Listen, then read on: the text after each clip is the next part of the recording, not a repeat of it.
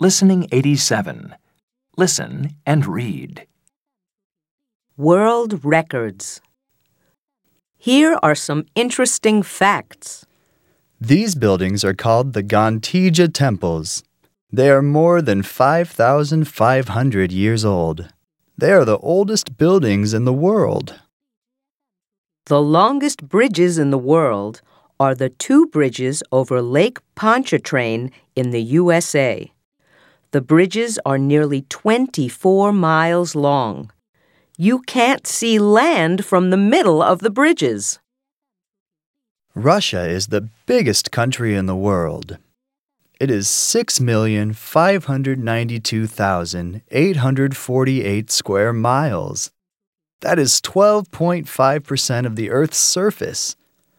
Russia is between Europe and Asia.